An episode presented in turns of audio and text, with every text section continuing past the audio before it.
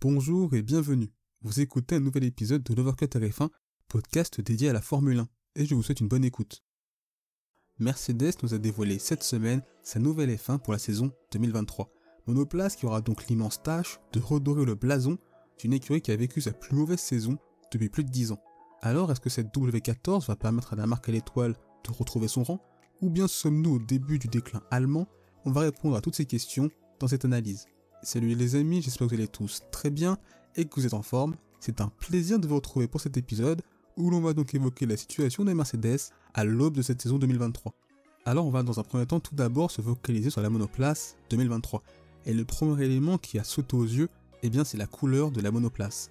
Exit donc la couleur argent, couleur historique de l'écurie. Place au noir, ou disons plutôt au carbone. Une couleur déjà présente en 2020 et 2021, et qui donc d'une certaine manière est devenue une couleur historique de l'écurie. Autant à l'époque ce changement de couleur était davantage pour des raisons sociétales, autant maintenant c'est avant tout pour une question de poids. En effet, seules certaines zones de la monoplace seront peintes en noir. Une décision logique pour Toto Wolff. Nous avons opté pour une livrée noire pour la W14 au nom de la performance. Nous avons exploré toutes les possibilités pour gagner du poids, et c'est vrai pour la livrée. Cela rappelle l'origine des flèches d'argent. À l'époque, Mercedes avait une voiture blanche qui était trop lourde. Alors ils ont enlevé la peinture et ont couru à la victoire avec l'aluminium argenté visible. Nous avons adopté une approche similaire. Nous étions en surpoids l'année dernière. Cette année, nous avons essayé de trouver où nous pouvons extraire chaque gramme. Vous verrez que la voiture a quelques éléments en carbone brut, ainsi que d'autres qui sont peints en noir mat. Cette cure d'amaigrissement va donner un clair avantage aux flèches d'argent par rapport à ses rivales.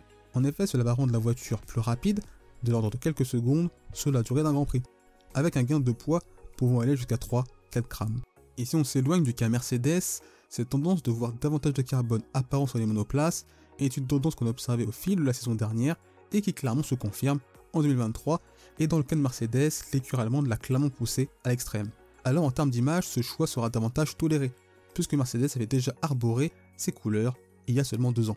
Mais pour des équipes comme Ferrari ou encore Red Bull, il serait totalement impossible de faire cela, notamment pour des raisons d'image. Qui pourrait imaginer par exemple une Ferrari qui roulerait en noir? Eh bien personne. Mais selon moi, cela pose la question de la pertinence de ce règlement technique qui incite les monoplaces à être de plus en plus lourdes et il est de plus en plus difficile de réduire ce poids. Et je ne sais pas si en termes d'image pour la F1, il est agréable de voir des monoplaces qui sont davantage en carbone plutôt qu'avec leur couleur historique. Concernant l'aspect technique, c'est un aspect dont on a beaucoup parlé en 2022, notamment par rapport au concept choisi par Mercedes. Et l'écurie allemande a choisi de conserver son concept zéro ponton, tout en apportant tout de même pas mal d'évolutions par rapport à sa devancière. Mike Elliott, directeur technique de l'écurie, nous donnait les raisons de cette décision. Tout se joue dans les détails, et il s'agit de beaucoup d'éléments que vous ne pouvez pas voir. En particulier, sous le plancher, il va y avoir beaucoup de développement. Vous verrez qu'il y a des changements assez importants sur la carrosserie, mais l'ADN de base est toujours le même. Je pense qu'à certains moments l'année dernière, nous nous sommes remis en question, et nous nous sommes demandé si nous avions fait une erreur majeure doit-on revoir fondamentalement ce que l'on fait? Mais nous savons que si nous nous lançons dans cette aventure, que nous détruisons tout et que nous recommençons, nous risquons de repartir de plus loin. Il s'agit donc de prendre les bonnes décisions. Bien que nous ayons eu des problèmes avec la voiture l'année dernière, je pense qu'elle avait aussi beaucoup de qualités. Il y a beaucoup de choses qui ont fonctionné pour nous. Ainsi, la W14 est davantage une évolution qu'une réelle révolution. Et donc cette nouvelle monoplace aura la mission de répondre à une saison extrêmement difficile les flèches d'argent. Car comme je l'ai dit en introduction, 2022 est tout simplement la plus mauvaise saison de l'écurie allemande depuis 2012, avec seulement une proposition et une seule victoire. Une troisième place au championnat constructeur, avec certes 515 points. Et dès le début de l'année, Mercedes est parti sur de mauvaises bases, car à trop privilégier le gain d'appui aérodynamique, ils ont été clairement piégés. C'est l'écurie qui a été le plus impacté par le phénomène de marsouinage et de rebond, et ça a clairement influé sur la performance pure de la monoplace et d'autres problèmes en ont découlé. Mais au fil de la saison, ils ont su trouver des solutions pour énormément progresser et en effet en fin de saison, ils étaient à la lutte avec les Ferrari et une Red Bull. Malgré tout, la W13 n'était pas capable de jouer sur une séquence de plusieurs grands prix la victoire systématiquement. Ainsi, pour 2023, les flèches d'argent ont besoin de corriger pas mal de problèmes en vue d'espérer redevenir champion. Tout d'abord, Mercedes aura besoin d'une monoplace à la fenêtre d'exploitation plus large que la W13. En effet, le peu de fois où la Mercedes était dans la bonne zone de fonctionnement, c'était une monoplace capable d'être la meilleure de toutes, mais on l'a trop peu vue. Il y aura donc un besoin de bien résoudre le marsouinage, même si en fin de saison dernière, c'était mieux. Malgré tout, Mercedes en a un peu souffert à Abu Dhabi. L'autre gros problème de la W13, c'est la trop grande traînée que génère la monoplace. On parlait d'ailleurs d'une perte de plusieurs dixièmes rien que dans les lignes droites. Et à mes yeux, je ne pense pas que le moteur Mercedes soit aussi mauvais qu'on le pense. Mais pour bien exploiter ce moteur, il faudrait une monoplace qui maîtrise le marsouinage et qui soit bien plus efficace d'un point de vue aérodynamique. Le niveau de compétitivité de la W14 va forcément impacter les relations et la compétition entre ces deux pilotes. Car même si George Russell a réalisé une excellente première saison, je ne doute pas une seconde que Lewis Hamilton saura réagir et nous montrer que cette saison 2022 aura été une anomalie statistique.